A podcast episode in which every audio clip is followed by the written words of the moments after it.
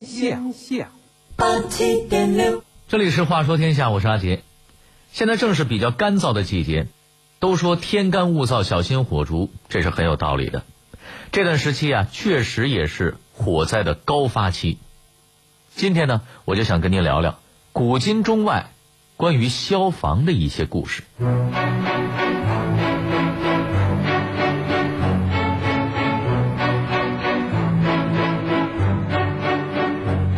国消防员最早出现于什么时候？国外的消防员与中国的消防员又有什么不同之处？消防这个词来自哪个国家？这个国家为了消防安全，还做出了哪些匪夷所思的规定？为什么在战争中，消防员也会成为被重点打击的对象呢？话说天下，阿杰和您聊聊古今中外消防的那些事儿。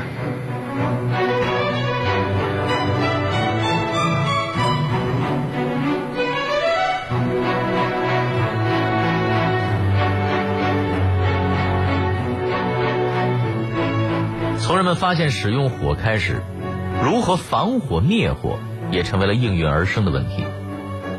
我国最早出现的消防法律法规是在商代，文献上说啊，因之法，弃灰于道者，断其手。意思是，如果将还有火星子的燃灰随意乱倒，就要砍手。虽然咱们现在觉得太残忍了。但是从另一方面也看出统治者对防火的重视。那是，那都是木质结构的房子，这一着了，那可真不是闹着玩的。到了唐代，消防法律就正规多了。当时的法律规定，如果发现起火而不报告或者不扑救，就算是犯罪，此罪的刑罚比失火罪轻一半。如失火罪，判两年徒刑；那发现火灾不报告。或者不扑救者就要判一年的徒刑。这时的消防啊，主要是依靠民众的力量，而到了宋代，情况呢，则又发生了一些变化。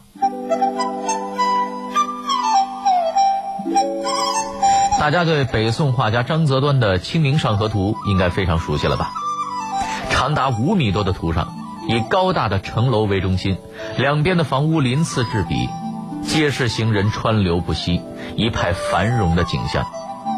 这幅图描绘的正是北宋汴京的社会生活场景。我们都知道，那个时候的房屋大部分都是木质结构的，而看着图中密度极高的房屋，您想，如果哪处不小心失火，再来个小风一吹，那估计整座城市立刻会变成一片火海啊！这光靠人民群众防火救火，那是远远不够的。所以，宋朝时。朝廷专门从精锐的中央禁军中抽调精兵，组成了火师，负责城市的救火工作，并在市内的重要地段建起了专门用于火灾预警的瞭望台，派官兵昼夜值守，一旦发现火情，立即通报禁军前往救火。而他们的救火工具在当时啊，也算是很专业的，有云梯。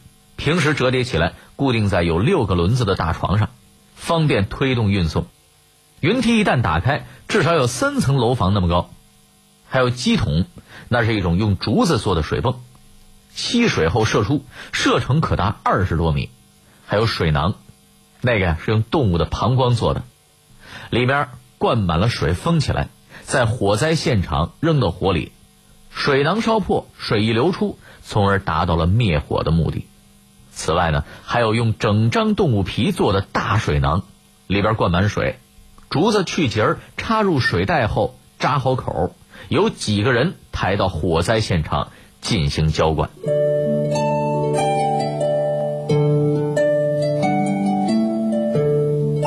光有灭火队和灭火工具是不够的，还要有防范意识。我们总说要防范于未然。北宋和之后的清明两朝，又是怎么防的呢？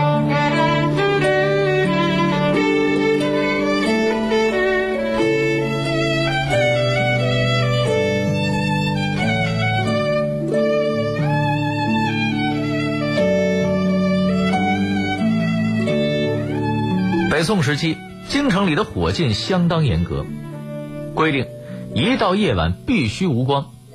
假如谁家一定要举行祭祀仪式，那得先报告负责这一地段安全的长官，经允许后，方可在入夜之后举行。可就有这么个人啊，也不知是忘了禀告啊，还是居功自傲，他还就自己私自在夜里点了火了。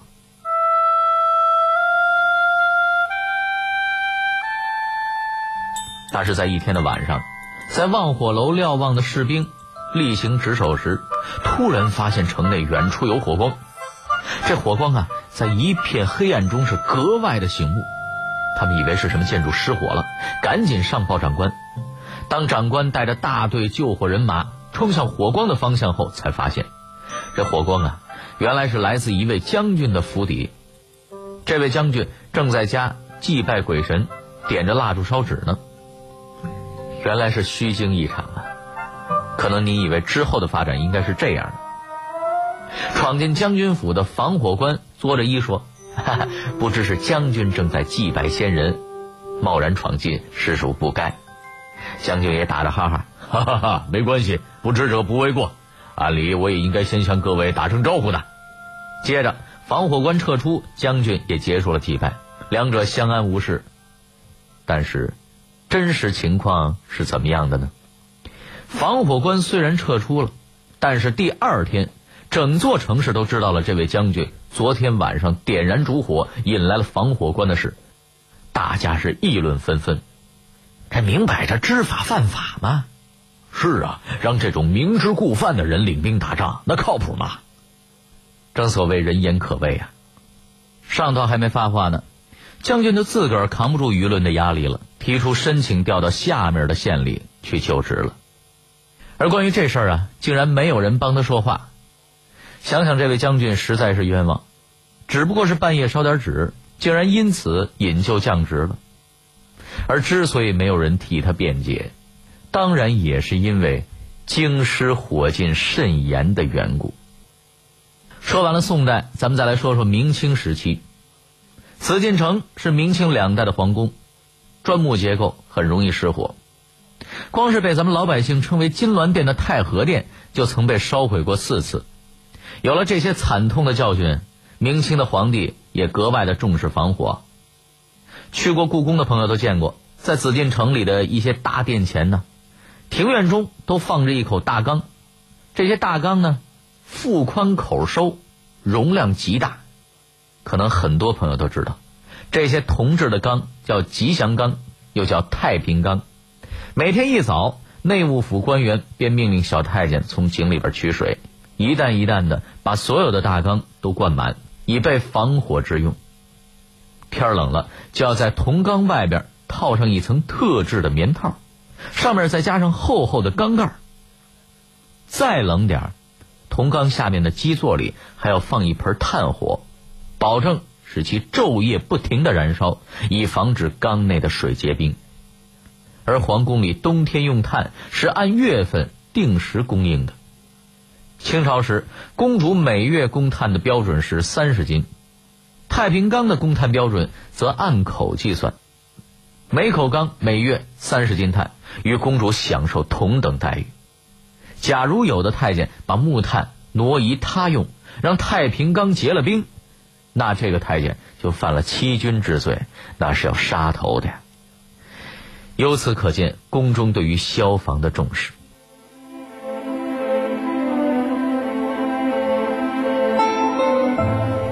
明清时期的中国，消防大缸的供暖水准跟公主是一个待遇，而另一个国家为了防火，连一种百姓最爱的吃食都禁止了。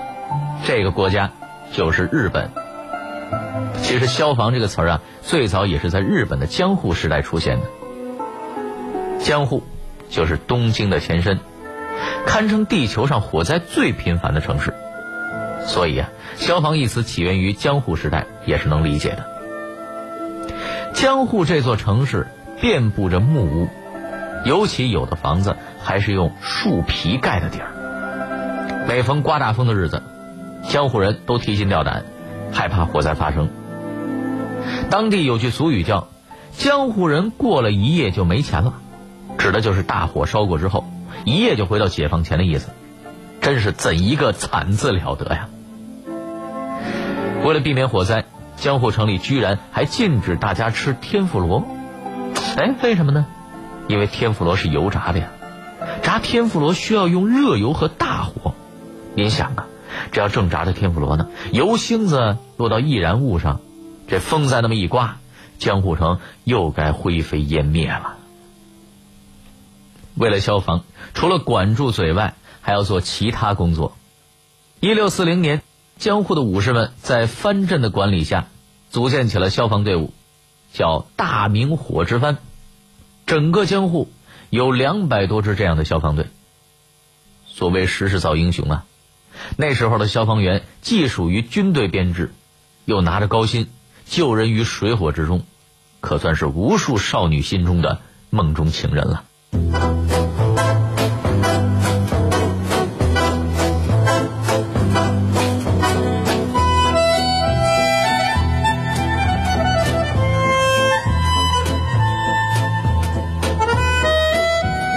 在西方，最早的消防队是在哪个国家建立的？我国现代的消防队制度又是何时确立的呢？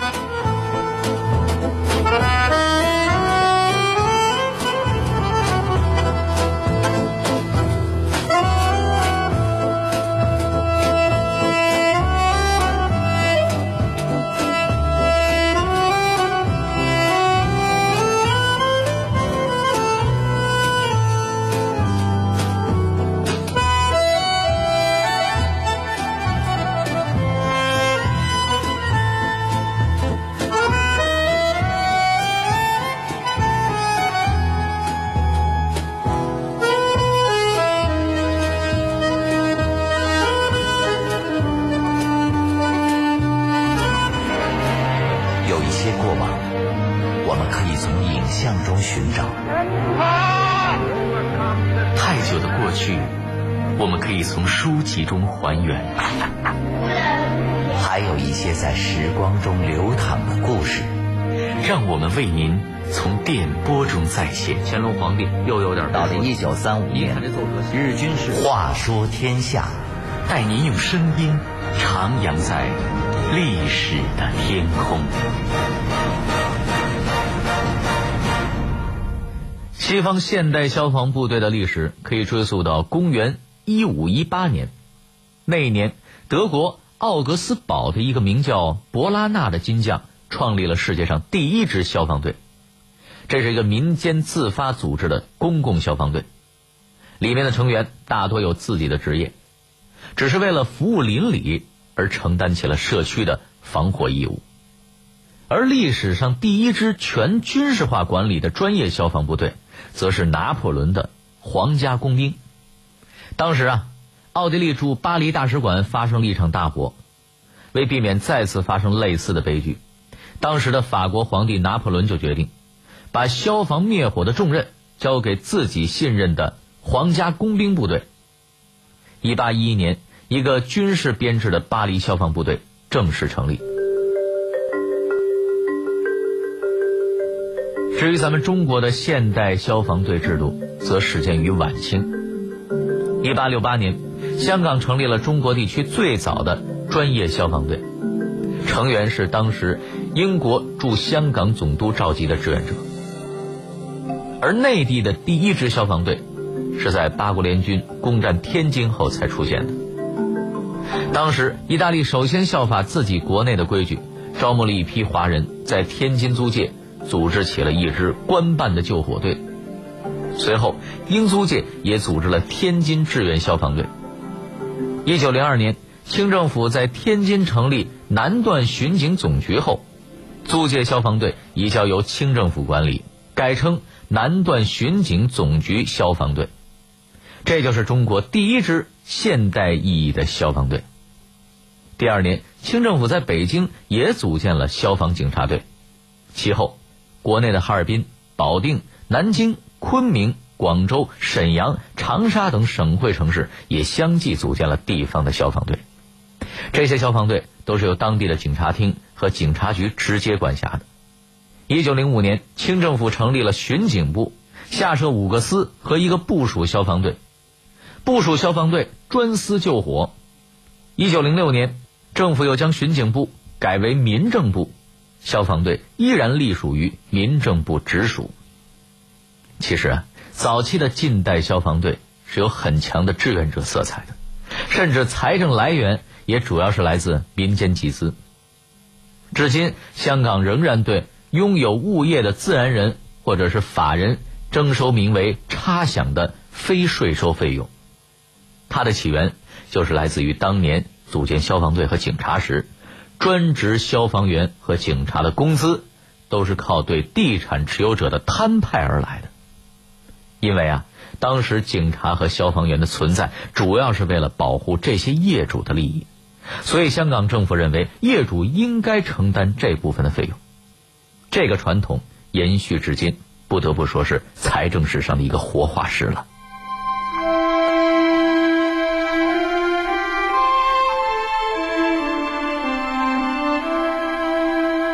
说到消防员的编制，似乎国内外的消防员都是军警身份，但这样的身份在近现代战争时期却会成为敌军攻击的对象，这又是为什么？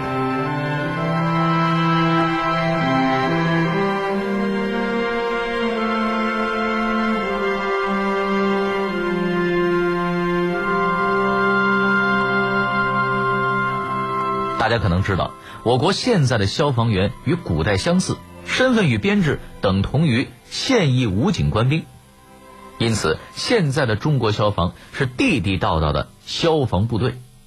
而这样的身份在战争期间是很容易受到攻击的，因为国际战争法规定，两国交战不得伤及平民。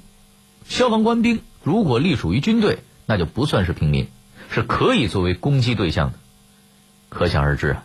如果消防官兵作为攻击目标被伤害，那战争所造成的城市火灾又由谁来扑灭呢？二战后期就曾经出现过这样的情况，当时盟军对德国的主要城市进行了无差别轰炸，试图彻底摧毁纳粹的工业潜力。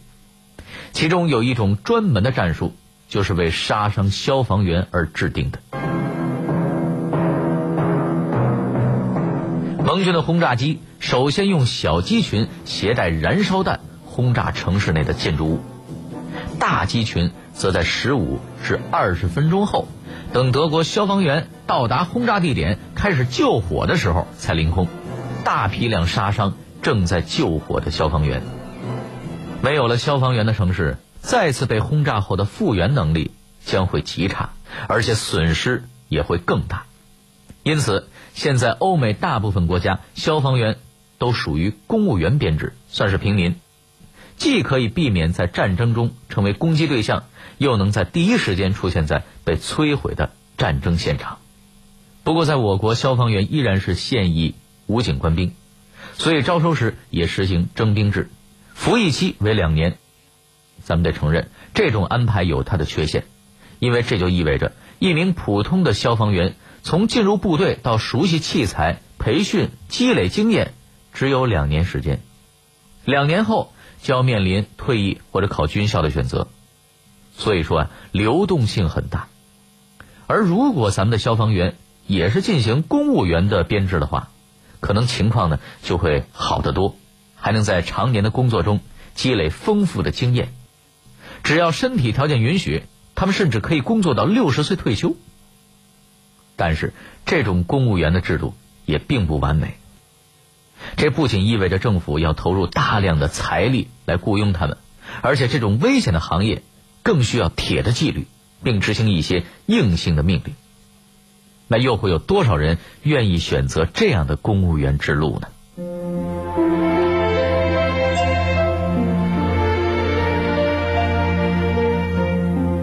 今天咱们聊了不少关于消防的历史故事。可以说呀，消防是社会文明的一个标志。社会越繁荣，消防工作就越显得重要。这些年啊，中国消防部队的发展也进入了快车道。特别是从四川地震救援来看，消防队员在挖掘废墟生还者的行动中，显然更加有经验。装备比较精良的消防队，大多装备有专用的压力切割器、无火花电锯等破拆装备，远比徒手或者使用工兵铲的军队效率更高。而且对被困人员造成的意外伤害也比较小。消防员毫无疑问是任何天灾或者恐怖袭击事件之后最好的救援力量。虽然在硬件方面，我们与西方发达国家相比仍然有较大的差距，但是我们也有自己的优势。如何保留我们现有的优势，吸收发达国家的强项，也许是我国现代消防今后要重点考虑的问题吧。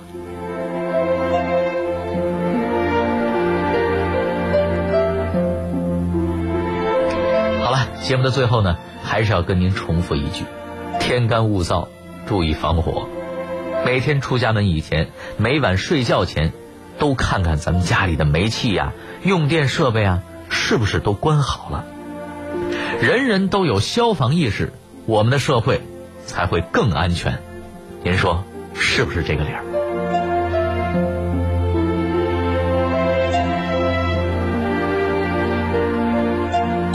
好了，这里是《话说天下》，我是阿杰，明天更精彩的节目。还在等着您。